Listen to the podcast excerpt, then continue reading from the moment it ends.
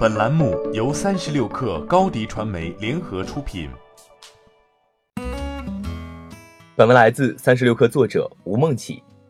三星中国市场的复苏策略初步见效了。这种变化首先体现在三星于二月二十一号发布的 Galaxy S 十系列手机身上。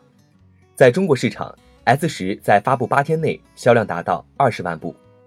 台湾地区媒体预测。S 十在二零一九年全球出货量将会达到六千万部，在中国大陆的销量达到一千万部，这个数字是去年三星大陆市场所有智能手机销量的一点六八倍。三星对这一业绩渴望已久。二零一七年五月，三星大中华区总裁换人，曾在三星从事海外推广的权贵衔接棒。他曾经在韩国外交部任职，后来在负责华东区具体销售工作。三星大中华区的策略改变。至此开始，在销售策略上，三星也开始注重本土化，渠道上更多的使用了线上销售的办法，赞助多项体育运动，并选用中国艺人作为形象代言人，提升品牌效应，进一步改善售后服务。根据中国的具体情况，增加了以旧换新、换屏及电池检测优化等服务，改变之前区别对待中国和欧美市场的僵化体制。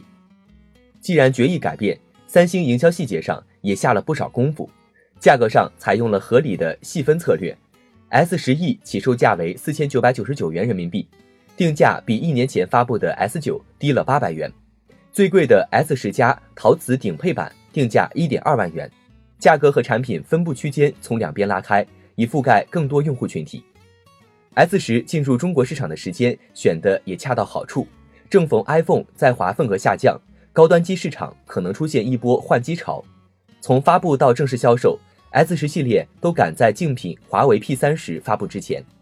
随着 S 十发布，重回中国战场这一愿望才出现一丝曙光。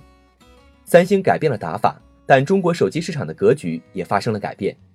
三星之前的线下销售走的是专卖店加传统渠道商模式。过去几年，三星以降规模保利润为策略，大部分专卖店关转停。S 十的突然热销让销售系统有些措手不及。三星的销售团队需要补上这些紧急需求，而对于线上模式，手机厂商们都面临的一个问题是，容易挤压整体产品的利润，需要销售规模铺垫。三星 S 十虽然现在也有入驻苏宁易购、京东和天猫等平台，但要完成销售模式的转型，完成线下线上的销售布局，对于三星是个漫长的挑战。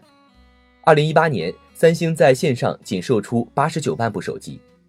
对中国市场的逆袭不可能依靠一款手机来完成，在放低姿态后，三星还需要重构产品和销售体系，才能在这一市场重新立足。欢迎加入三十六氪官方社群，添加微信 hello 三十六氪 h e l l o 三六 k 二，获取独家商业资讯，听大咖讲风口，聊创业，和上万课友一起交流学习。高迪传媒，我们制造影响力。商务合作，请关注公众号“高迪传媒”。